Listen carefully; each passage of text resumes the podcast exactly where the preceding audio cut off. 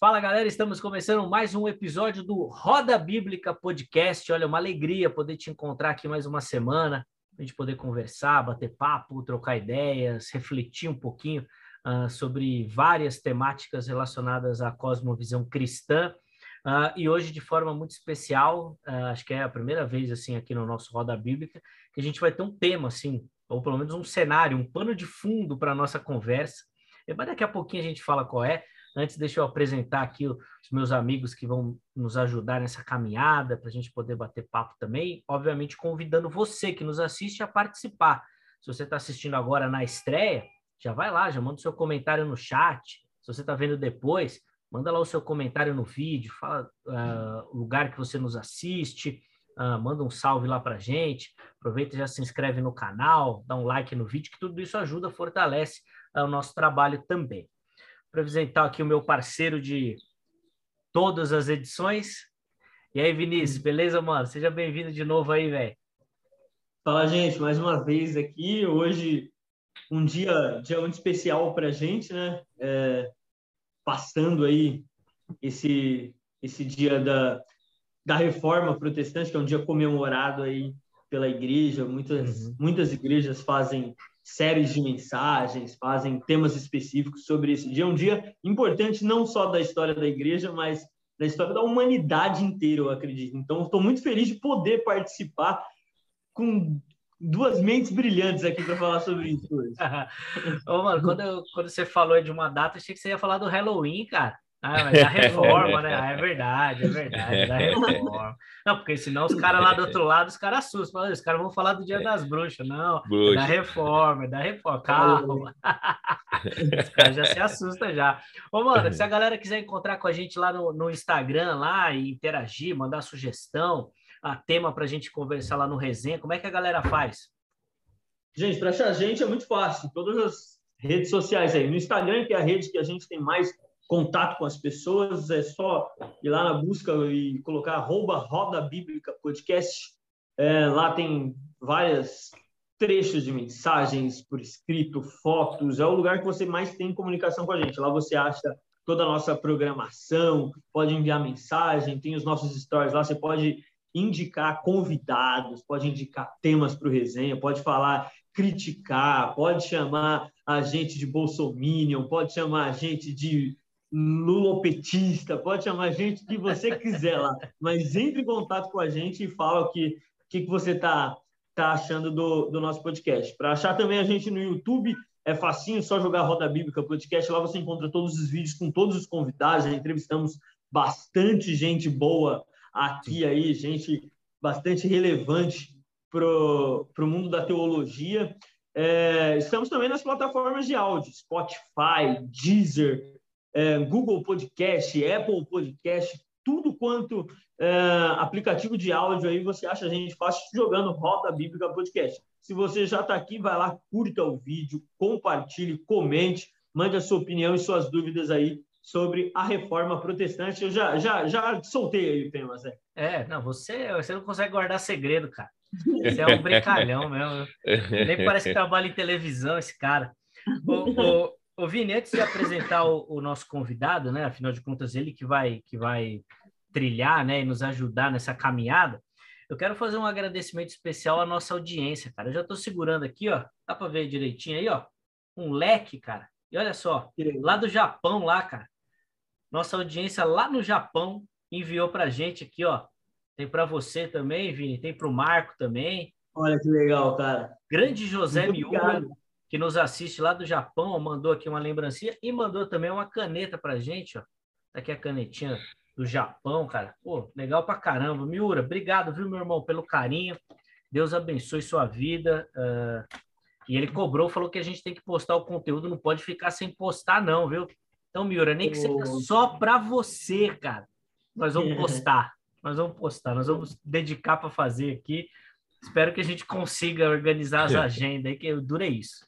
Durei. Ah, manda aí. Tão, tão, longe, né? Tão longe. Eu quero agradecer também, Miro. Miro. Obrigado. Ainda, ainda, não consegui, ainda não consegui encontrar o, o Zeca para eu pegar, mas eu vou guardar com muito carinho a caneta, principalmente.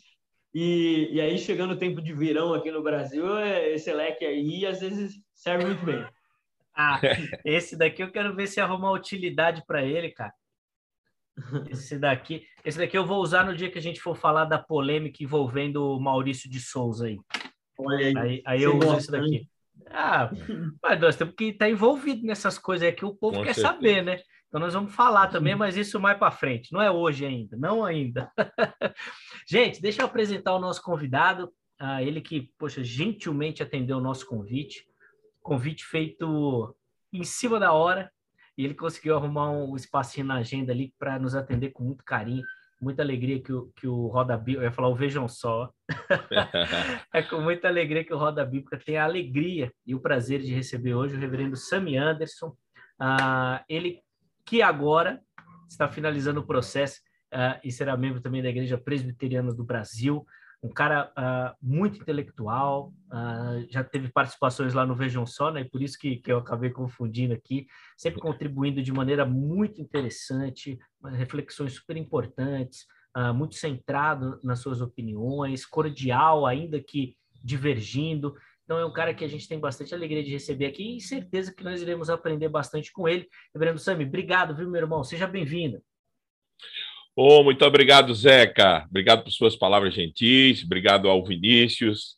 É, Vinícius foi o primeiro que eu conheci, né, no contato lá com o uhum. Vejam Só na época. E depois uhum. o Zeca e a gente tem trilhado esse caminho de amizade. O Ronaldo também, né? Sim, Ronaldo lá sim. da, da, produção, do Vejam Só. Então, um prazer, um prazer muito grande estar aqui. Gostei do nome do podcast, Boa. Roda Bíblica. Boa, hein? Isso, é, isso pega, hein? Isso pega fácil. Então, eu espero contribuir de alguma maneira nesse papo aqui descontraído e tratar de um tema tão importante, tão belíssimo quanto é a reforma protestante e, e, as implicações dela para os nossos dias. Sempre é muito importante estar aqui conversando sobre isso, aprendendo também, trocando ideias. Privilégio, muito obrigado, muito obrigado pelo convite. Ô, reverendo, a gente que agradece o carinho, Uh, foi bom você falar isso que o Vinícius começou lá no Vejam Só, porque ele trocou é. o Zeca pela Luciana Jimenez, né, cara? Aí, aí é duro, né, cara, para mim, né? É duro. Tentei convencer, mas não teve jeito, não, cara. Mas ele tava com saudade. Ele, ele montou é... esse projeto, de... é, ele montou esse projeto com é. você, então tá com é, saudade. Tá, com saudade. Tá vendo? Depende dos olhos. É boa, é isso mesmo. Uh, é, reverendo, bom, como eu disse, nós vamos ter um, uma temática hoje aqui no, na nossa conversa, uhum. que vai ser uhum. a reforma protestante, uhum. comemorada agora, né, no último domingo, dia 31 de outubro. Eu queria que, bem rapidamente, eu acho que até é, talvez muita gente que nos, nos acompanha aqui, nos ouve ou nos uhum. assiste, já conhece, já sabe, mas só para a gente dar uma pincelada é, de maneira bem geral, assim, o que, que foi esse movimento? Qual que foi a briga desse movimento? E, e por que, que ele foi tão, tão importante e tão marcante na história da igreja? É, eu, costumo, eu costumo começar, quando nós estamos tratando sobre reforma, é, e um pouquinho antes de 1517, 31 de outubro de 1517, que foi o dia que Martim Lutero afixou na, na porta da capela de Wittenberg, né, na Alemanha, as 95 teses contra aquela prática que começou com John Tetzel, é, de Tetzel, desculpe, Tetzel, de, de venda de indulgências, e ele colocou, afixou na capela de Wittenberg, no dia 31 de outubro de 1517, as 95 teses. Ah, esse é um marco, uma data que marca. Mas eu, eu entendo que isso é um pouco antes ainda, mais tardio. Isso começa com os pré-reformadores, como John Hus, Whitcliffe, né, e aqueles que participaram do chamado Movimentos da Pobreza. Né?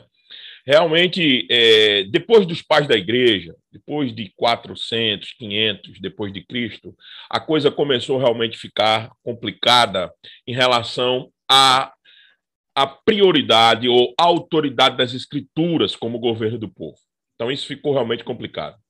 Isso foi sendo esquecido, as escrituras foram sendo deixadas de lado, é, o papado o, né, e a autoridade do pontífice começou a ganhar muita eminência. E aí o, o, cativeiro, a palavra foi ficando, na verdade, Zeca e Vinícius, ficando no cativeiro. Ficou escondida mesmo, né? reclusa a, a quase nada, né? colocada mesmo de lado. Uma exaltação exacerbada do monasticismo, aquela vida mais monástica, enclausurada dos monges, do, do, do, dos clérigos em montanhas, coisas bem distantes, as missas rezadas em outras línguas que ninguém entendia. Então não havia, havia um ambiente realmente de é, esquecimento quase que absoluto da palavra. Né? A mediação de Cristo, o sacrifício de Cristo totalmente deixado de lado, a mediação passou a ser feita pela igreja, a igreja comandou o cenário político, filosófico, científico por muito tempo. E aí isso foi pressionando bastante a sociedade, ao ponto deles ficarem é, quase que sem vida também. Porque tudo que tinha que se fazer tinha que se pedir a permissão da igreja. A igreja controlava tudo. A igreja controlava os reis, é, os príncipes, né? É, a, a, questão socioeconômica foi muito controlada na época, né? A igreja, quando eu me refiro, a igreja da época, a igreja do período medieval, né? E aí e, e a coisa chegou num ponto que ficou realmente quase que insustentável, porque existia realmente fome estabelecida, para que você tenha uma ideia. Nesse movimento da pobreza, que é antes de 1517, as pessoas quase que eles, eles não tinham ascensão social. A gente hoje reclama, né, Zeca Vinícius, de, de distribuição de renda, né? Ah, mas, rapaz, olha, nós não tínhamos muita noção, só quem viveu aquela época, para ter a noção do distanciamento que existia entre a, a, a, camada mais rica, ou o extrato mais rico da sociedade, e os mais pobres. Era um negócio. Hoje a gente reclama disso, mas aquela época era uma coisa assim absurda, abissal. Né? Então, existia um movimento de pobreza se levantando contra, contra a igreja e o sistema da época, e todos foram mortos. Então, a reforma protestante, ela não só é de cunho, é o que eu, gostaria de começar definindo aqui, que ela não só é de cunho religioso, não só é um movimento, é um movimento sim hermenêutico, é um movimento de reinterpretação das escrituras, resgate das escrituras, para começar de novo guiar o povo na sua vida, mas é sobretudo também, também um movimento sociopolítico, não deixou de ser e a gente não pode deixar de falar disso daqui. Porque aí a reforma pegou carona no Renascimento, que era um movimento daquela época não ligado às coisas da igreja, era um movimento de tentar realmente se libertar, né? E fez algumas tentativas com Joe Hus, Whitcliffe e outros, mas todas essas tentativas foram abafadas pela igreja. Mas o Senhor, soberanamente, por isso que até hoje a reforma protestante é um marco muito histórico, porque é uma investida de Deus na história é, uma, é, um, é Deus colocando a mão para tirar o mundo, não só a igreja, de uma situação tenebrosa. Não é à toa que é chamada de idade das trevas, a idade medieval, o período medieval. Né? Então, realmente foi uma intervenção divina. A reforma protestante, se eu pudesse definir em poucas palavras, uma intervenção divina que não somente livrou a igreja do cativeiro da palavra, trouxe a palavra de volta, colocou ela no centro de novo, guiando a vida do povo, mas também uma libertação da escravidão opressora sociopolítica que a igreja fazia na época. Isso. Pastor, pastor é. só, só para eu me, me, me, situar bem aqui, o senhor falou do, do renascimento. É, se, se eu não faço confusão aqui, os, os dois estão na mesma época, mas o Renascimento veio um pouco antes ou a Reforma um pouco antes? Eu lembro que a reforma se dá bastante também pela criação da imprensa, né? Isso. Com Gutenberg consegue Isso. fazer as Isso. impressões e tudo mais. O que que pegou carona em quê? Eu entendo, claro, que é quase que movimentos simultâneos, é, é, quase que ao mesmo tempo ali. Você vê, se você pensa em Joe Hus, se você pensa em Whitcliffe, você está falando na casa de 1.200, é, 1.300. Então, se você pensa nesses movimentos de tentar resgatar as escrituras, e que não é formalmente ainda o um movimento reformado, vamos dizer assim, como a gente concebe hoje, então você tinha a mesma época do Renascimento, mesma época. Agora, se eu fosse dizer quem pegou carona em quem, eu dizia que a reforma protestante andou, pegou na mão do Renascimento, caminhou até certo ponto contra a luta contra a igreja, mas depois soltou a mão do Renascimento. É bom que a gente diga isso, porque o movimento renascentista não tinha comprometimento com a verdade das escrituras, coisas, coisa que o movimento reformado tem. Né? coisa que o movimento reformado tem. Então, eu entendo que ele pegou na mão, é, Vinícius, andou, andou com, andou com, aproveitou-se, né? O cenário foi criado, se aproveitou ali a oportunidade. É por isso que a tentativa de Lutero, ao meu ver, ela é mais bem sucedida do que, por exemplo, os seus antecessores que morreram. Whitcliffe, por exemplo, foi declarado tão herege, tão herege, que enterraram o cara, depois desenterraram e queimaram de novo. Quer dizer, é um negócio, negócio incrível isso, né? Então, assim, é... e por que não aconteceu com Lutero? Claro, a resposta mais assim mais geral e mais bíblica é, claro, a soberania de Deus botando a mão, intervindo mesmo a intervenção de Deus para que isso acontecesse. Agora, o outro aspecto sociopolítico é por causa da efervescência no Renascimento. Eu, eu, eu entendo que é isso mesmo, essa questão de, de, de valorizar de novo o homem, de buscar as coisas para o homem. Tanto é que Calvino é chamado por muitos daquela época de um humanista, né? Um humanista, não no sentido do, da pejorativização do termo hoje, mas no sentido de lutar pelo homem como um, um ser integral, coisa que a igreja tinha completamente, completamente desistido de fazer. Não sei se consegui te ajudar em alguma coisa, Vinícius, mas era nesse sentido. Eu acho que é um movimento simultâneo, poder mais prático aí para o pessoal que está ouvindo, né? Uhum. Um movimento simultâneo, mas em certo sentido, em termo histórico, o Renascimento veio um pouquinho antes.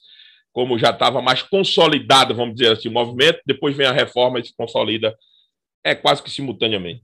Uh, eu não sei se é ousadia minha ou se a gente pode uhum. fazer essa, essa ligação, eu Sim. sempre penso muito na, na, nesse aspecto da reforma, como o Paulo fala da plenitude dos tempos, né?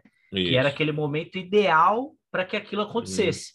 Então, as uhum. questões políticas, econômicas, sociais, essa questão uhum. da imprensa que o Vinícius citou, uhum. tudo isso colaborou para que a reforma uh, fosse um movimento mais destacado, mas que a gente já vê na história fagulhas disso acontecendo no decorrer do tempo. Mas ali acho que é a plenitude dos tempos mesmo, né? É, se, é isso mesmo. Esse termo é bom. Se a gente tomá-lo no seguinte sentido, Zeca. Se a gente tomá-lo como a, a, a, medida do tempo preparado por Deus para determinadas coisas. Exatamente. Claro, o apóstolo Paulo está.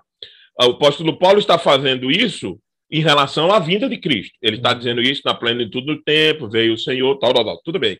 Mas se a gente toma esse sentido de plenitude do tempo, no sentido do tempo preparado por Deus para que a reforma acontecesse, eu não tenho dúvida que isso foi um preparo de Deus, sim, para que. Uh, uh, veja, não é que as outras tentativas, em alguma maneira, não pavimentou o caminho de Lutero. Né? Uhum. Vamos, dizer, vamos dizer que eram golpes que era se dado contra o gigante, e o gigante não, não caía, mas sentia. Aí com o Lutero, não, o gigante foi. veio ao chão mesmo. Uhum. O, o, o, John Hus era aquele que tinha apelido de ganso? Ganso, ganso. É, né? Hus, Hus em, em, em, em alemão é ganso, né? É também, ah. é apelido de ganso por causa disso também. Ah. É, ele, ele era, ele era apelido de ganso. Eu, eu não sei, tem uma história dessa aí, já que a gente tá batendo papo aqui, o negócio ficar muito, né, né, Zeca? Muito, é. muito muito debate, muito teológico aqui. Deixa eu contar uma história. Dizem que o sucessor de John Hus na capela, quem acho que isso até está registrado em algum livro aí, não sei se é de, de John Piper, alguém, alguém que escreveu, acho que é John Piper naquele livro A Face Carrancuda de Deus, que diz que o sucessor de John Hus, ele, ele, ele, ele foi pregar é, com a e John Hus sentado atrás, né? Ele disse que quanto mais furavam os olhos do, do ganso, mais ele ele falava, né? Mais a gente podia ouvir a sua voz. Legal essa passagem com o Dan Hans, era um grande servo de Deus mesmo também. Que legal. O, o pastor, eu gosto sempre de uma de uma coisa que um pastor que eu admiro muito fala. Ele fala assim que quando quando tem no, na Bíblia falando sobre que, que a reforma não é uma coisa legal, porque a reforma no geral tentou continuar com o mesmo dentro do mesmo sistema, mudando algumas coisas. É, e ele fala assim que, fazendo uma interpretação bíblica, que não se coloca é, vinho novo em odres velhos, não se coloca remendos é, em, em, em, panos velhos e, e para se tornar novo. Eu queria que a gente fizesse uma interpretação bíblica disso. A reforma é uma coisa legal ou Deus queria desmontar tudo e fazer uma coisa nova? Não é reforma. O, o, o, o, Samuel, o Vinícius é de raiz pentecostal, né? Lá eles falam muito de rebeldia, né? É isso que você está querendo é. dizer, né, irmão? Que Lutero estava em rebeldia, né? é, não, eu, eu sempre costumo dizer que rebeldia sempre é da perspectiva de quem acha que está sofrendo prejuízo. É né? É, a gente deveria definir rebeldia da perspectiva de quem está contra a verdade. Esse é o, o verdadeiro rebelde é aquele que está contra a verdade, não quando ele está contra o sistema. Né? É, pensando nisso, eu entendo que não. Eu entendo que Lutero realmente é, tentou fazer uma defesa. É, é, começou, né? Ele começou, ele foi usado, né? Ele não fez completamente tudo aquilo que é, a reforma depois se tornou um grande vulto, né, na história, uma grande uma grande coisa, né?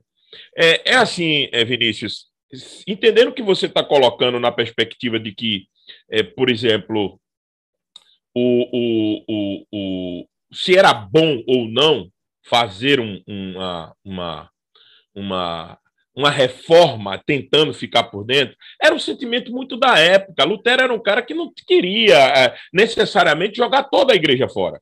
Ele queria realmente fazer uma, uma, uma, uma, uma, uma, uma mudança naquilo que ele cresceu, naquilo que ele amou, que nem, é que nem a nossa igreja. Eu, tenho, eu não sei se vocês passam por isso, mas aqui ou acolá, alguém me procura dizendo assim, pastor Sami, rapaz, eu tenho enxergado tanta coisa na minha igreja local, rapaz. Eu tenho, olha, eu não sei. Aí a gente explica para ele o que é a verdade, como é que se deve, mas aí ele diz assim, mas eu tenho muito amigo eu tenho muito colega, eu cresci lá, pô, eu fui batizado lá, eu jogo bola com os caras. Você tá entendendo? Então, uhum. queira ou não queira, tem esse sentimento, tinha esse sentimento de Lutero. Tô tentando aqui trocar em miúdos, colocar uma coisa bem, bem, bem coloquial, né? Então, assim, tinha esse sentimento de Lutero. Tinha essa coisa de dizer, poxa, a minha igreja eu cresci, eu, eu, eu, eu me formei aqui, eu entendi a coisa aqui, então vou tentar mudar esse negócio aqui. Agora, claro, com o passar do tempo se viu que não dá, não é, não é, não é, Vinícius? Aí a coisa foi se estendendo e, se, e aí realmente produziu um, um, uma coisa completamente diferente da Igreja Católica Apostólica Romana. Primeiro ela começou a rachar nela mesma, aí ficou a Igreja do Oriente e a Igreja do Ocidente. E depois aí vem se consolida o movimento realmente protestante com a Igreja da Inglaterra, a Igreja em outras e outras e outras igrejas é, é, também pelo mundo. Né? Então, é, essa coisa de colocar vinho novo, você disse aí, em odre velho, é, que será que não poderia dar algum tipo de, pro, de problema?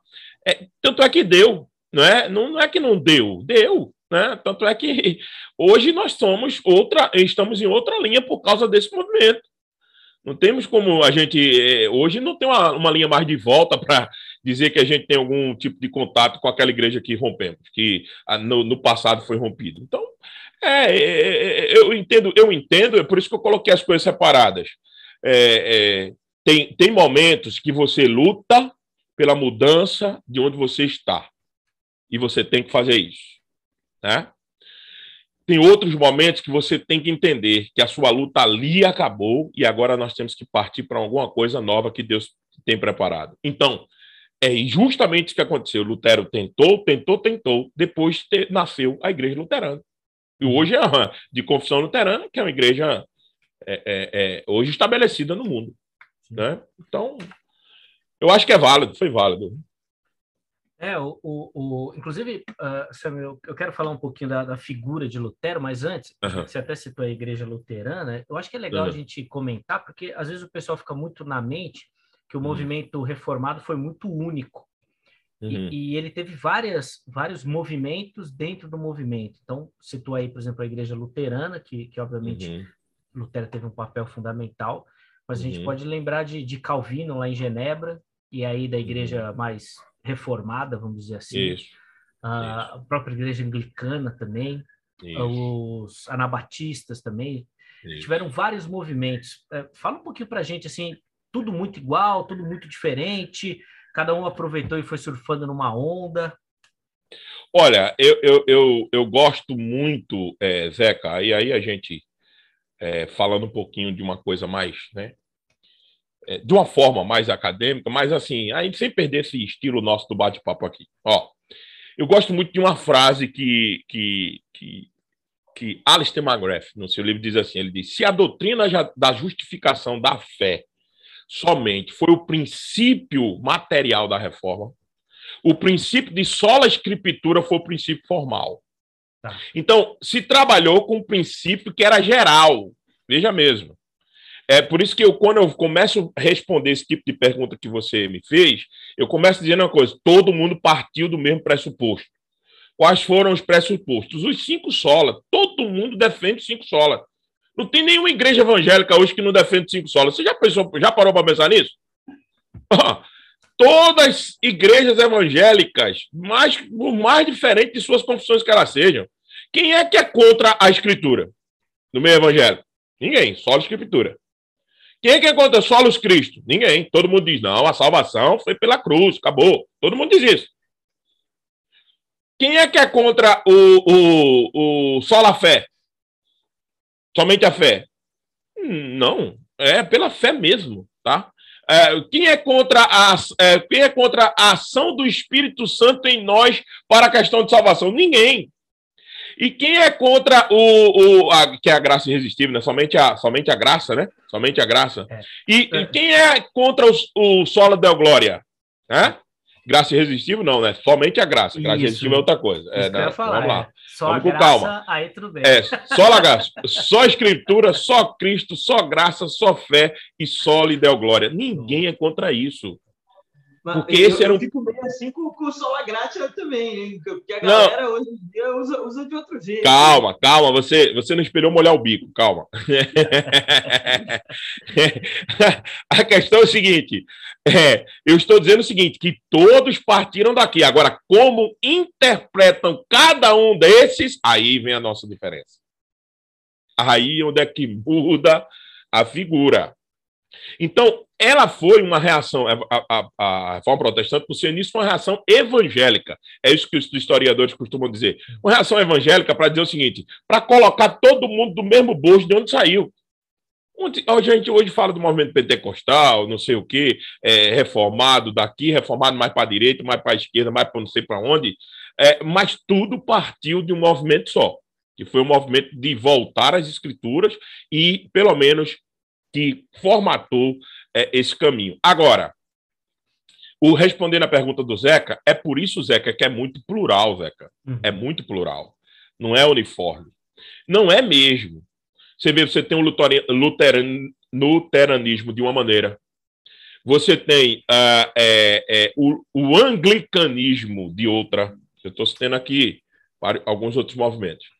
Você tem o presbiterianismo de uma maneira, você tem a, o pessoal de Igreja Batista de outra maneira, você tem os pentecostais clássicos, os pentecostais renovados, os pentecostais, é, os neopentecostais. Então, quer dizer, aí você fala assim, tudo isso é reformado? Não, eu digo que não, porque aí depois, com o desenvolver, mas tudo, queira ou não queira, partiu dessa reação evangélica lá da reforma. Isso a gente tem que dizer, o movimento histórico foi lá. Né? Agora, a questão do, de uma, de, de, da linha reformada mesmo é aquilo que o, o Warfield, né, dizia, B.B. Arfield, né, Orfield. Ele dizia o seguinte: a soberania de Deus é o âmago, é o âmago do calvinismo doutrinário, do calvinismo reformado. Então, essa é a nossa diferença. Se reformado é, sobretudo, é, definido aqui, ter limites não somente é, para salvaguardar a autoridade máxima das Escrituras, não só sobre nossa vida, mas para a nossa salvação e para a nossa visão de mundo. Isso é que identifica realmente um reformado. Então, não é a mesma coisa, não é. Partiu-se de um ponto histórico, sim, mas depois essas coisas foram é, se individualizando, cada movimento foi se amoldando a interpretação das escrituras de uma maneira. Né? É, eu, eu, eu costumo dizer que, para se considerar um reformado, é aquele realmente que é, abraça as escrituras como única regra verdadeira, verdadeiramente de fé, fé e prática e de visão de mundo, não só como ele se relaciona dentro da igreja. Tem gente que tem dois tipos de fé: uma fé eclesiástica uma fé para o mundo. É uma fé sagrada, outra fé profana. Isso não é, não pertence à reforma. A reforma foi e disse não, a gente é de um jeito só, dentro da igreja, fora da igreja, na sociedade, no, na política, na música, na arte, a gente é de uma maneira só. É isso que o, o, um reformado defende. Pastor, o famoso lema da reforma, da reforma é uma igreja reformada, sempre se reformando. É, passados aí 504 anos, o senhor deu aí falando que depois muitas coisas aconteceram, cada um foi fazendo certas interpretações e que o reformado é é, é esse que vem com o pensamento lá do, do início, lá da, de toda a questão da, das escrituras da soberania de Deus.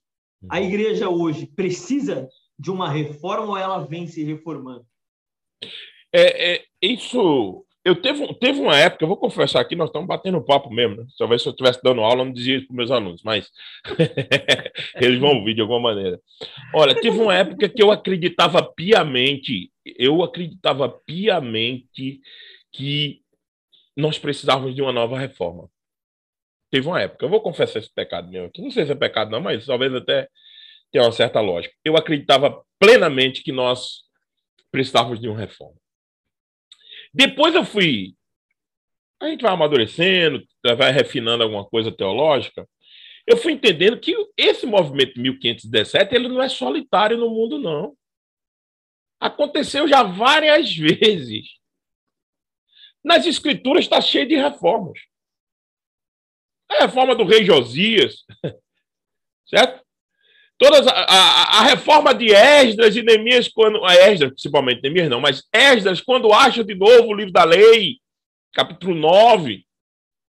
Josias, Esdras, então, assim, a gente fica querendo uma nova, uma nova, uma nova, não, mas na verdade é que se o meu povo, que se chama pelo meu nome, se humilhar, orar, e me buscar e se converter dos seus maus caminhos. Eis a reforma. É uma conversão, é uma mudança de direção dos seus maus caminhos. Eu ouvirei do céu, perdoarei o seu pecado, sararei a sua terra. A gente fica sufocado, não é, Vinícius, de, de problemas que existem na igreja de hoje, fica dizendo assim: ah, não, não, tem que fazer uma separação do joio e do trigo. Aí, mas só que o Senhor mesmo Jesus disse: não façam. Quem vai fazer sou eu. Né? Então é por isso que a gente fica, às vezes, evocando uma nova reforma. Na verdade, é o que muitas vezes acontece é que a igreja para de cumprir o lema reformado. Reformados, mas sempre reformando. Aí quando ela para de reformar, e reforma, entenda, não é modificar. É, a gente tem a ideia, porque a palavra tomou uma semântica muito, muito ruim né, na nossa língua portuguesa. A ideia de pegar o que é velho e dar uma cara nova, né? Uhum.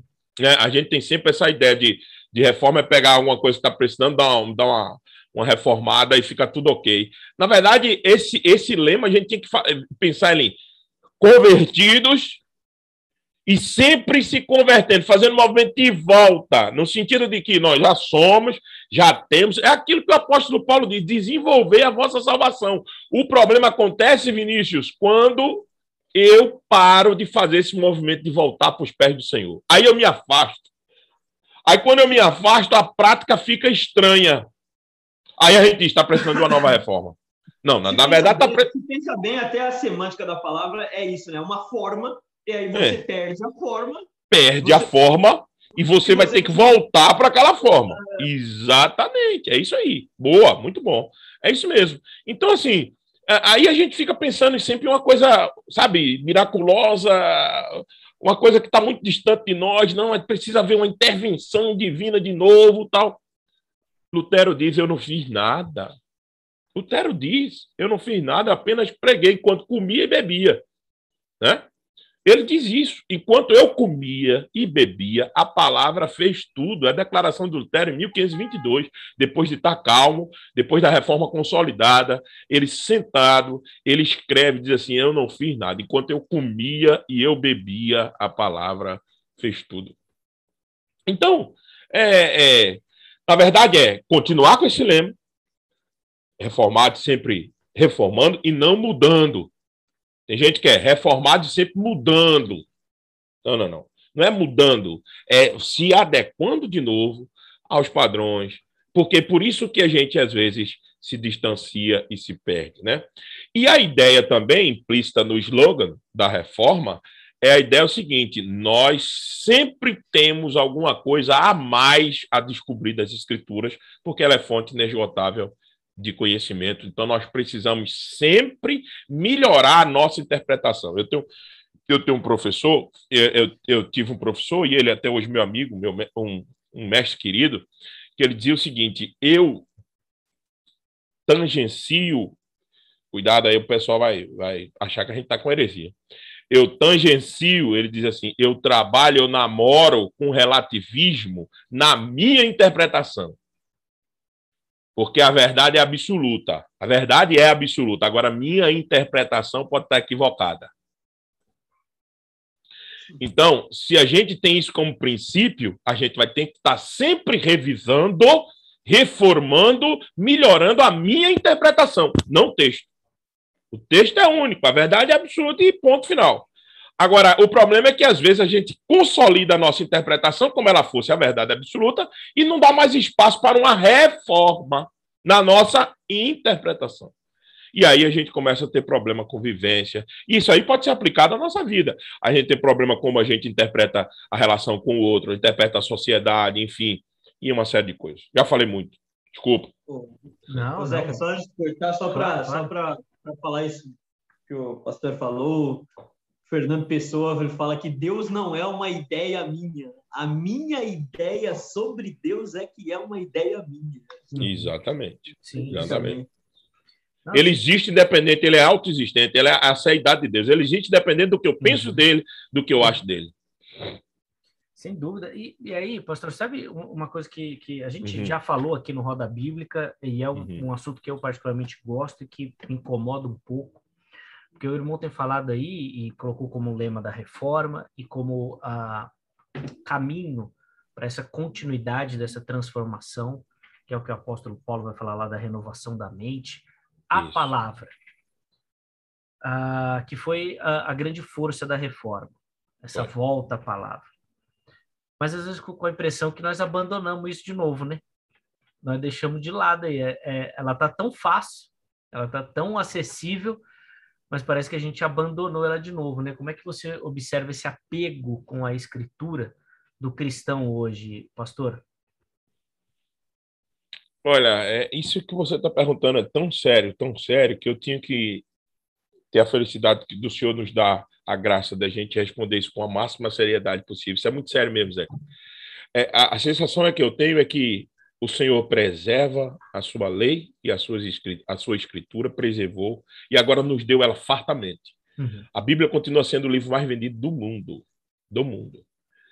E ela nos dá isso, eles nos dá isso fartamente, e a gente, de alguma maneira, a igreja, de alguma maneira, vive como aquele mendigo pedindo esmola que morreu em cima de uma pedra. Ao tirar a pedra, para enterrá-lo naquele lugar que ele sempre vivia naquela cidade, ao enterrar descobriu um tesouro. Ou seja, o cara mendigou em cima daquela pedra a vida inteira sem descobrir o quanto aquilo era valoroso. A ideia que eu tenho é que a igreja vive assim. Ela vive, às vezes, mendigando como as escrituras precisassem ser atualizada, como a escritura precisasse ser completada, e aí ela mendiga de outras ciências o trato, por exemplo, com o homem. Não, porque as escrituras não resolvem o problema de, de todo mundo, de, do homem como um todo. Não. A gente precisa de mais. A gente precisa de mais. Então, na verdade, ela está sendo deixada de lado, sim, é, Zeca. Eu entendo isso, eu entendo assim. E, e, e, e, o que mais me deixa triste é que falta gente, muitas vezes, a, a, a verdadeira compreensão do que ela é uhum. e da relação que ela tem com a, com a gente. Né?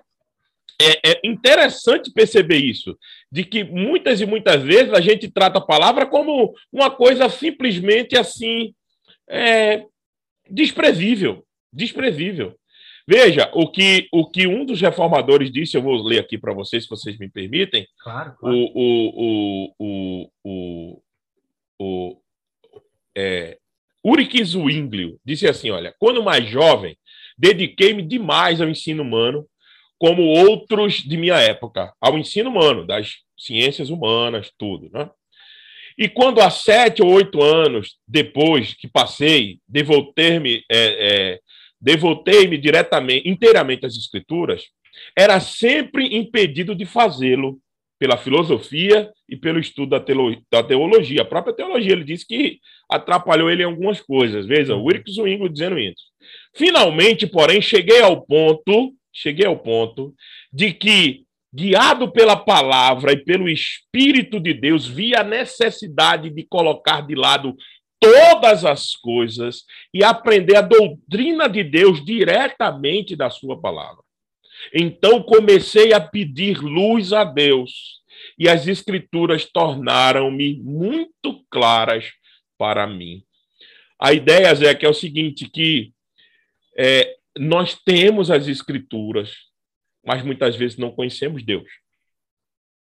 Porque a gente sempre tem uma ideia de que as escrituras não é suficiente ela precisa ser ou atualizada, ou complementada, ajudada a falar com o homem moderno.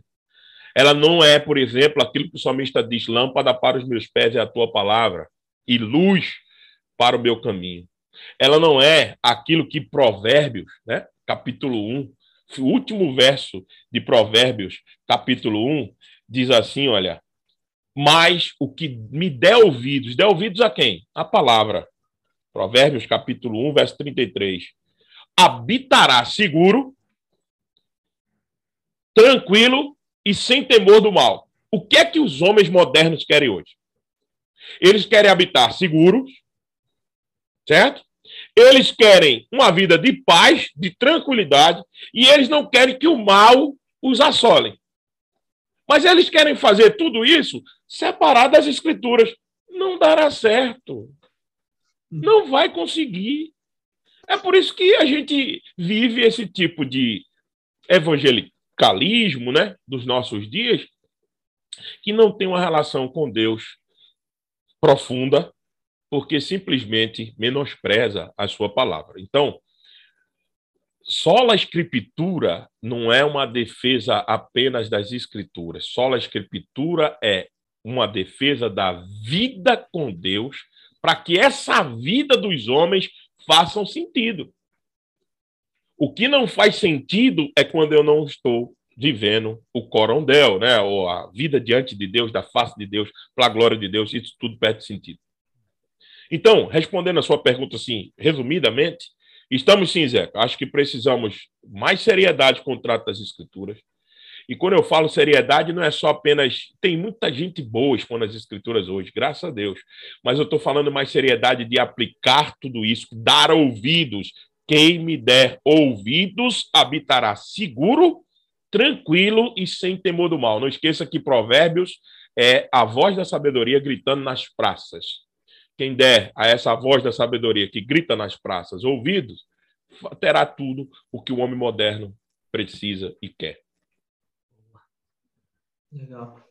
Pastor, com a reforma veio uma contra contra-reforma, né? A Igreja Católica acabou também mudando porque não, uhum. não, não dava para continuar vivendo. Uhum. Se eu consigo enxergar bem a Igreja Católica hoje, depois de uma ascensão da Igreja Evangélica, principalmente no Brasil, do, do mundo, acho que eu nem sei dizer. No Brasil, a Igreja Católica mudou. Essa mudança teve uma aproximação maior da igreja evangélica hoje ou não? Ah, essa mudança, eu, eu, eu, eu temo, Vinícius, que essa. No, desculpa, pastor, tanto no passado ou tanto agora? Né? Eu, é, a minha pergunta. É. A, a do passado, ela não, não, ela, ela não queria mudança nenhuma, nem aproximação com o movimento é, protestante, e por isso que surgiu mesmo a contra-reforma mesmo, né? E aí houve oposição, houve perseguição, houve morte, continuou havendo, né?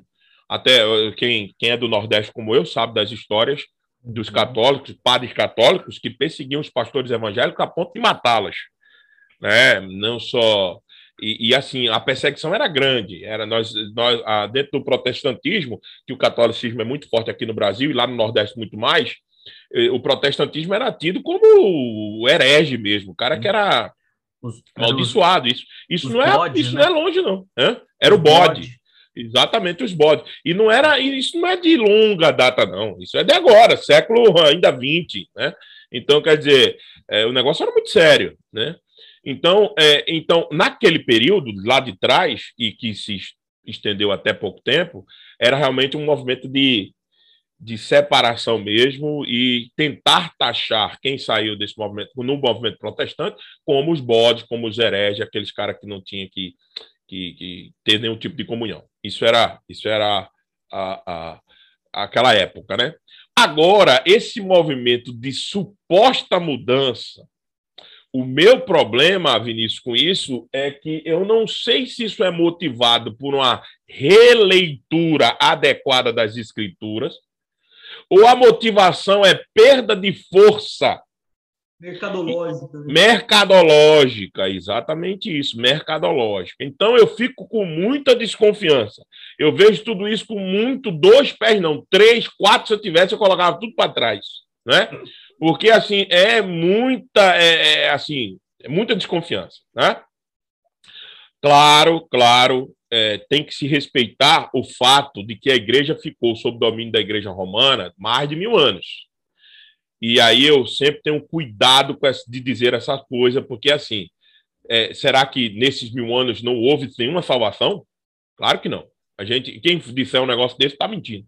Mas se houve salvação foi por quê? Pelo ouvir a palavra, de alguma maneira, acessar as escrituras, mesmo naquele período conturbado é, é, é, do período das trevas, né? que foi a Idade Medieval. Bom, eu respeito isso, eu respeito isso, que a igreja ficou debaixo da Igreja Católica Romana, então eu não tenho uma postura, às vezes, contra a Igreja Católica Romana totalmente respeitosa, como eles tiveram com a gente. Não. Eu tenho esse respeito histórico, vamos dizer assim. Agora, é, eu, eu, eu entendo que esse movimento é muito mais por perda de fiéis do que propriamente uma leitura acurada das escrituras e uma determinação. Você vê que quando alguém se manifesta do lado de lá, em relação às escrituras, a ordem sempre é a igreja e as escrituras. E a, no nosso lado de cá é sempre o contrário, as escrituras e depois a igreja. Então, é, não acho que não houve uma inversão. Não houve uma inversão no, no lado do catolicismo. Eu não acho que não houve. Não houve mesmo. Então, eu entendo que, que é, a gente tem que ver isso com mais tempo. Não é um movimento tão, tão, tão, tão grande. É novo. É novo, movimento carismático. Deixa ver onde é que isso vai dar, historicamente, para onde isso vai andar. Já houve até reações dentro do papado contra esse movimento que que foi muito forte, que é muito forte aqui no Brasil, né? No Brasil, a gente tem que dizer isso. Na verdade, quando quem começou com isso, é, é, antes dele já havia outros padres tal, mas quem teve um problema com o, o papado lá de Roma foi Marcelo Rossi, né? O padre Marcelo Rossi aqui, e, e, ele teve até problemas mesmo com a questão é, de ter que dar explicações. Bento XVI, que na época não era o Papa, era o presidente da congregação do Santo Ofício, pediu explicações do Brasil o que estava acontecendo com a igreja. Então, assim, é, a gente tem que entender que a, a igreja oficialmente ainda, a própria igreja católica, olha com maus olhos esse movimento, até hoje. Até hoje. Então, assim, agora você vê um movimento de padres mais novos, parece que entender, estudando mesmo as escrituras, vamos ver até onde isso vai. E o que é que isso vai acontecer, não é? Que se eles chegarem a um ponto de colocar a Bíblia em primeiro lugar e, e do que a igreja, talvez eles tenham problemas, aí a gente é, vamos dizer assim, é cenas para os próximos capítulos históricos. Mas eu olho, eu olho isso com muito, muito cuidado, muito cuidado e, e esperando, deixa a coisa andar mais um pouco para a gente ver o que, é que vai acontecer. Ah, antes da, da pergunta, fazer duas observações disso. Primeiro, Vini, não sei se você lembra quando a gente entrevistou o pastor Jader lá do Conexão uhum. ID, do Ministério uhum. lá dos Sertões. Uhum. Ele falou exatamente isso, que eles chegavam em cidades ali, interior da Paraíba isso. e tal, que os padres faziam campanha contra eles. Exatamente. Falando no, no som da igreja, fechem as portas, que chegaram os bodes. E ele chegaram falou isso, bodes. falou aqui assim, do, do, início dos anos 2000. Exatamente. E não é, não é longe, não, né, Zé? Que é agora há pouco. Sim, sim. Eu tenho história da década de 90 que pastor no, no sertão pernambucano pregava com um revólver debaixo do púlpito, com medo de ser atacado, para você ter uma ideia. Imagina só. e, e, e, aí, outra, outra observação que o, o Sami falou é que o, que o, Papa, o Papa, né, antes de ser Papa, ah. pediu explicação lá para o Marcelo. Se ele viesse para o lado aqui evangélico, ele ia ficar doido, então. Aí que ele ia ver que o negócio bagunçou de vez. É, é verdade. Calar mesmo, é, é verdade. É verdade.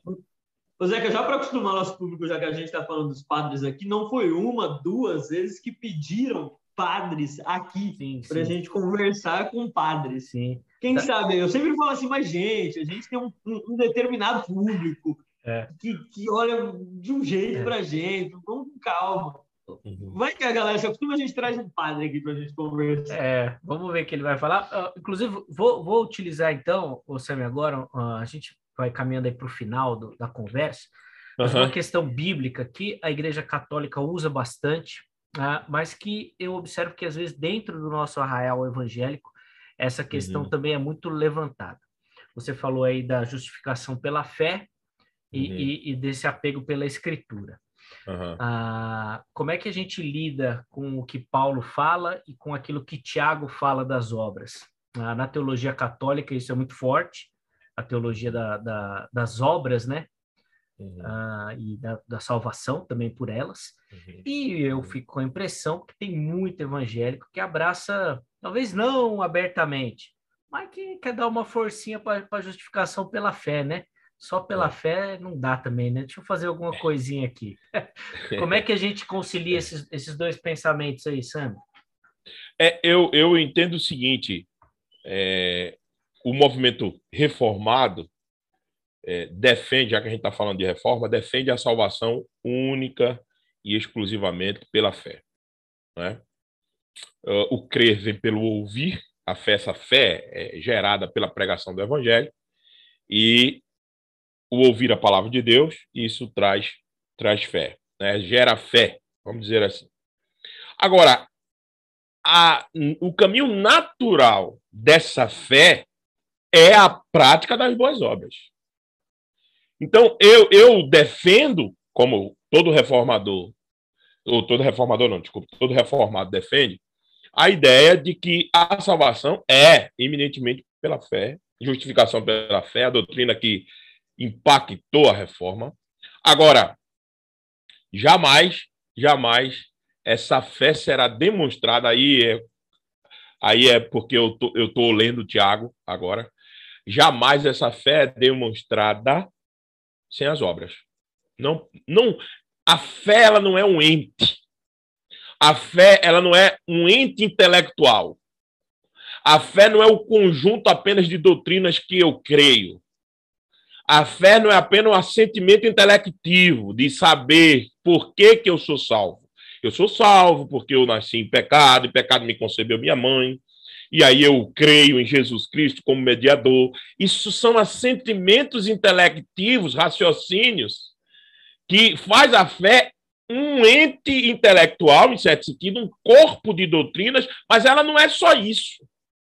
Ela tem que ser materializada ela tem que ser vivenciada.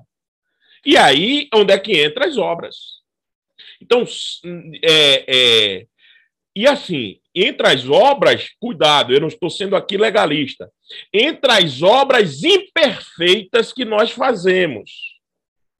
Porque o problema do nosso time aqui, que o Zeca estava mencionando, é que às vezes o cara acha que vai alcançar a salvação, dando uma focinha na doutrina da fé, né? Ele vai alcançar a salvação é, é, é, fazendo aquelas obras perfeitas que Cristo fez, amando os outros como Cristo amou, né? É, é, é, honrando pai e mãe, né? sendo um bom marido, uma boa. Como que a gente fizesse isso de forma perfeita. Eu entendo que isso é uma má interpretação das escrituras do nosso lado de cá. Porque quando, eu estou, quando eles pensam em Tiago, eles pensam na obra perfeita, muitos de nós. Né? E quando eu estou pensando em Tiago, eu estou dizendo assim: alguma coisa que lembre, que lembre nas minhas obras que Cristo realmente fez uma mudança em mim. E eu não estou falando disso de coisa perfeita, porque não é. Nós ainda estamos na presença do pecado. Estamos livres do poder da condenação, mas na presença ainda estamos. E é o bem que nós queremos fazer, muitas vezes nós não fazemos. E o mal, constantemente fazemos, e que não queremos fazer.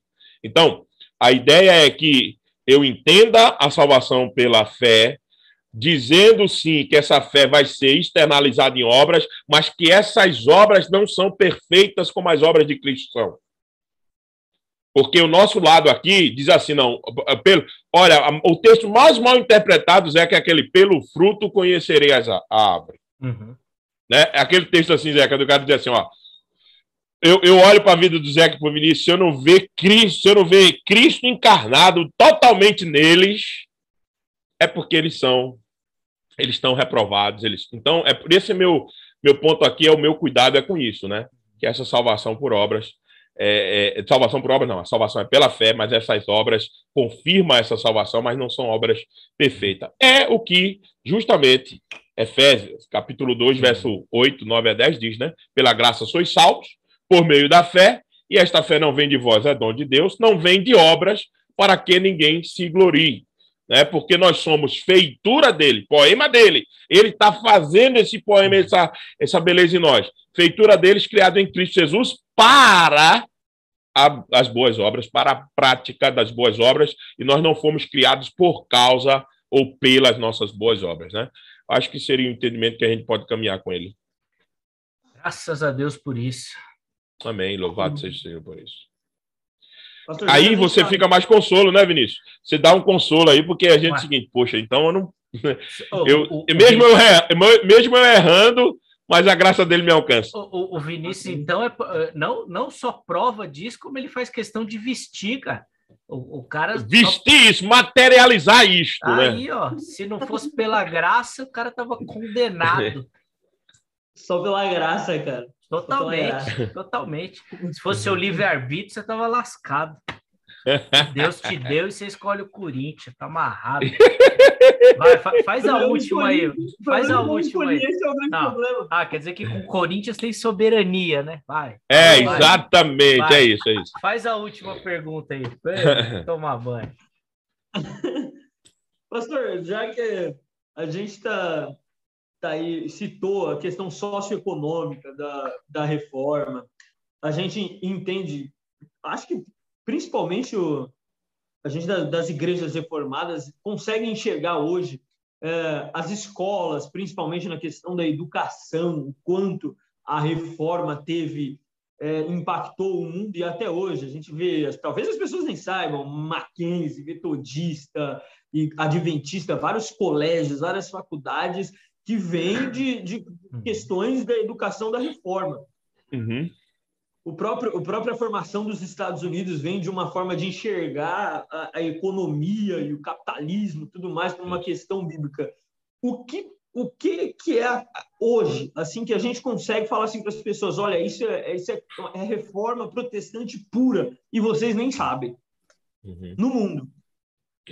É, é veja, você, nós temos esse, esse tema muito me, me, me, me atrai, muito me fascina. Teria, teria, que ter outro tema desse, né? A cosmovisão reformada. Cosmovisão reformada. Eu disse para vocês que o movimento reformado, o movimento não, eu não gosto dessa palavra, mas a teologia reformada não não defende apenas o solo escritura como defesa da Bíblia como palavra de Deus, mas ela quer a Bíblia encarnada na vida do povo como visão de mundo. Visão de mundo. Então, tudo, absolutamente tudo que se faz dentro da perspectiva da cosmovisão reformada é para a glória de Deus. Então, é, você falou o que, que a gente pode fazer, o que, que a gente pode falar que você já começou a dizer, educação, educação foi muito influenciada pela reforma. É, de, o desenvolvimento das artes, das culturas pela reforma.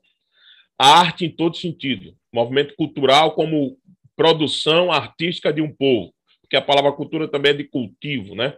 É o mandato cultural que a gente lembra de cuidar, de subjugar todas as coisas, cuidar da terra, cuidar dos animais, tudo isso faz parte do cultivo, daquele de lá de Gênesis, capítulo 1, verso 26, quando Deus mandou tomar conta, subjugar todas as coisas. Mas eu estou me referindo também à produção cultural, no sentido de, usando essa palavra no sentido de produção artística do costume do povo. Tudo isso é, deve passar pela lente. Quem é reformado passa pela lente das Escrituras e passa pra, pela lente da glória de Deus. Então, Martim Lutero foi considerado, já que a gente está falando de reforma, um dos primeiros ministros da educação que pleiteou escola pública. Quem pleiteou escola pública foi Martim Lutero, né? Então, assim, é é, é, é, é, Calvino é considerado um grande humanista, porque tratava das coisas do homem como integral, integral, não só apenas no seu aspecto eclesiástico. Né? Os países que mais se desenvolveram socioeconomicamente são de origem ou foram influenciados de maneira direta ou indireta pelo movimento reformado. Você pode pegar aí. Pega aí. Hoje a potência do mundo é a Alemanha. É a Alemanha de Lutero. Uma das potências do mundo. Né? É a Alemanha de Lutero. Né? Os Estados Unidos é os Estados Unidos da Nova Inglaterra. Da Nova Inglaterra. Tá certo? Pegue as potências do mundo hoje. Claro, todas têm os seus problemas, porque o pecado está em todo lugar. Todas têm as suas é, é, é, é, é, as suas complicações sociopolíticas e econômicas todas. Corrupção tem em todo lugar, não é só, não é só prioridade do Brasil. Tá, mas eu estou falando assim: quem chegou mais longe em arte, em economia, em cultura, em educação, quem foi que chegou mais longe? Aqueles países que foram influenciados por uma teologia reformada. É só você pegar a história. França está aí, né, apesar do desvio moral da França, mas estou falando em termos de desenvolvimento socioeconômico e, e, e cultural também. Né? Então, assim, é, é, Vinícius, eu não sei se fiz me responder, eu não sei se respondi a tua pergunta, mas eu queria contribuir com o pessoal o seguinte: olha, reformar, reforma ou teologia reformada não é uma questão apenas de intelectualismo bíblico, exposição, não, é uma questão para a visão de mundo, né? Eu vejo, vou falar um pouquinho aqui rapidamente, um minuto. Eu sei que vocês querem acabar o programa aí. Olha, é, política, política, essa polarização. A teologia reformada, os, aqueles que trabalham com a reforma protestante, que têm as escrituras em autoridade máxima, não pode viver essa polarização. Por quê? Porque os dois lados têm que apanhar da Bíblia. E nós não fazemos isso. Nós tomamos um lado em detrimento do outro, e aí ficamos usando desculpas esfarrapadas, remendo, fazendo remendo para cobrir o defeito do nosso lado, quando a gente tinha que ser a consciência do Estado. A igreja tinha que ser a consciência do Estado, chamar todo mundo à a, a, a, a, ordem. Veja, Daniel fez isso.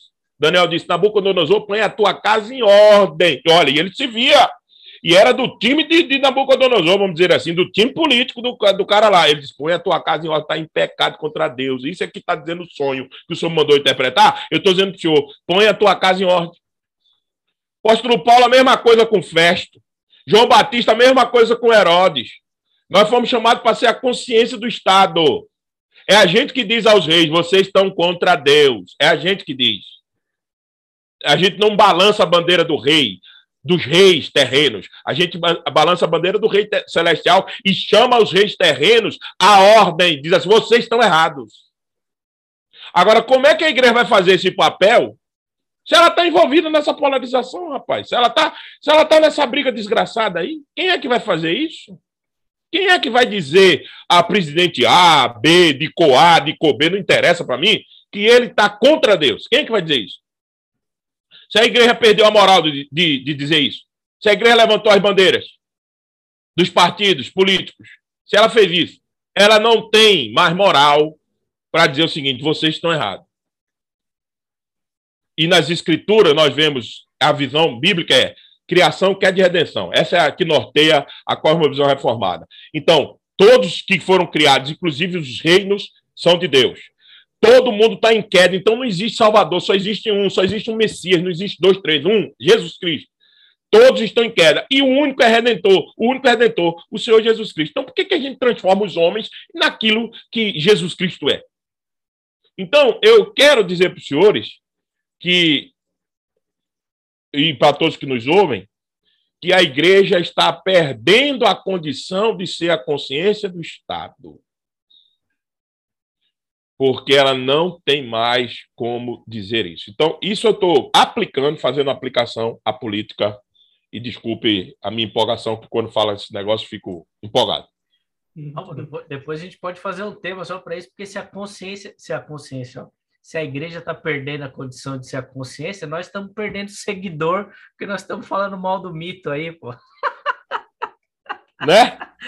É, nós estamos sendo cancelados, mas tá bom também. Mas tá bom, não tem problema não. Nós estamos aqui é para falar. Veja, né? não tem problema. É, não, e outra coisa, eu não, eu, eu, eu, eu não estou falando mal de, né, presidente A, B, eu estou dizendo assim, a gente fica Sim. no meio de, é, é, é assim, polarizando isso, e eu não estou chamando ninguém para muro.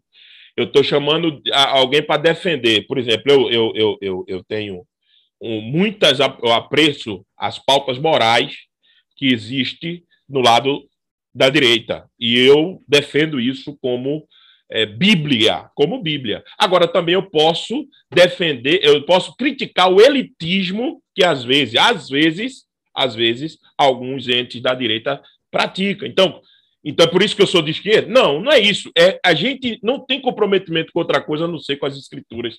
É esse o nosso ponto. E desculpa se eu fiz tu perder seguidor. tem problema não. Aqui, assim, veio de vermelho, tá com a caneca vermelha, os caras já. É, é, acha que. Poxa vida, eu não tinha nem pensado nisso, olha só. Meu Deus do céu, esse, esse Vinícius também é triste. Mas eu acho que é menos ruim do que essa coisa que ele tá usando, né? né ah, não, isso é verdade. Eu prefiro o vermelho também. Prefiro o vermelho também. Sem o preto, né? Só vermelho. Tá vendo? É, vermelho e preto eu já não gosto muito, não. É, Flamengo. é, tô fora. Ô, ô, ô, Reverendo, obrigado viu, pelo carinho. Foi uma conversa muito legal, muito bacana. Acho que a gente conseguiu pensar bastante e aprender. Foi muito bacana. Obrigado pelo carinho, viu, meu irmão? Deus abençoe. Continue derramando graça aí na sua vida. Obrigado. Obrigado você, Zeca. Obrigado, Vinícius. Sempre é bom. Desculpa, às vezes a gente se empolga com alguma coisa, ah. sai fora, mas aqui, como é o papo é informal, Sim. e a gente só espera que Deus use esse programa para edificação da igreja, para edificação de muita gente. E repetindo o lema, né? Reformado sempre reformando. Pode ser que alguma posição a gente tem que sempre que melhorar, mas as escrituras ela tem que estar sempre no alvo da nossa existência. Um abraço forte na tua audiência, um abraço você, Vinícius, e Deus abençoe o programa de vocês, que leve muita bênção para muita gente. Amém, amém. Valeu, Vini. Obrigado, Pastor, mano. Ah, vamos lá. Que isso. Pastor, antes de agradecer, eu sempre peço um versículo preferido para a galera aqui. Qual que é o seu versículo preferido? Hoje eu peço aí um versículo que, que a gente possa citar aí para que envolva a reforma envolva a reforma. Olha, tem o, o, o, famoso, né, toda a escritura divinamente inspirada por Deus e útil para repreensão, correção e educação na justiça. Segundo Timóteo, capítulo 3, verso 15, né? Então, esse, é, esse é, seria o da reforma. Agora, o que eu gosto muito é Colossenses 3, 23. Tudo que façais, fazeis para Deus, como para Deus, e não como para homens porque se esse for o nosso princípio, a gente amará a Deus sobre todas as coisas e ao nosso próximo como a nós mesmos. Ou seja, estaremos cumprindo a lei do Senhor. Colossenses 3, 23. Tudo que façamos, façamos como para Deus e não como para os homens. Pastor, é, é, é muito bom conversar com o senhor desde aí, quatro, cinco anos atrás. É. Muito obrigado. É, a gente pensou rápido aí, mais uma vez, desculpa, mas muito bom mesmo. Eu me comprometo aí com a audiência. Se a gente conseguir patrocínio para o ano que vem, a gente faz aí um mês de reforma e traz para torcer de novo. Amém! boa, Tamo junto. Boa. boa. Ô, ô Vini, só para a gente encerrar também, eu queria. Você falou aí do versículo da reforma. Eu sei que esse é um versículo que você gosta e que provavelmente foi aquele que transformou a ideia de Lutero, né? Romanos foi, foi, foi. 16, 17. Pois eu não isso, me vergonho do evangelho, porque é poder de Deus para a salvação de todo aquele que crê, primeiro do judeu e também do grego. Visto que a justiça de Deus se revela no evangelho, e de fé em fé, como está escrito, o justo viverá pela fé. Amém. Então, Amém. Foi esse que transformou a mente de Lutero lá também. Boa. Amém. Eu disse 2 Timóteo 3,15, mas eu estava com dúvida, 3,16, tá bom? 2 Timóteo 3,16. Feitas as correções, é, a gente vai se despedindo aqui, agradecendo muito ao Reverendo Sam, agradecendo ao Vini também. Antes, Vinícius, reforça aí os nossos contatos aí para a galera aí não perder contato com a gente e nos achar. Bom, se você chegou aqui hoje aí nesse assunto sobre a reforma protestante, nós temos vários vídeos, várias conversas com vários pastores, teólogos e pensando a Bíblia aqui, a Bíblia sempre presente, como eu gosto de citar. Então, você acha a gente no arroba Roda Bíblica Podcast no Instagram, Roda Bíblica Podcast no YouTube e em todos os aplicativos de áudio. Joga lá Roda Bíblica Podcast, você acha a gente. Boa, show de bola. Obrigado a você pelo carinho. Se ainda não deu o like, já dá o like naquele vídeo para dar uma fortalecida aí no, uh, no trabalho também. Divulga essa conversa se inscreva no canal, faça parte desse movimento e nos ajude aí a avançar e levar o Roda Bíblica a outras pessoas também. Forte abraço. Ah, na semana que vem a gente está de volta com mais um episódio. Valeu! 找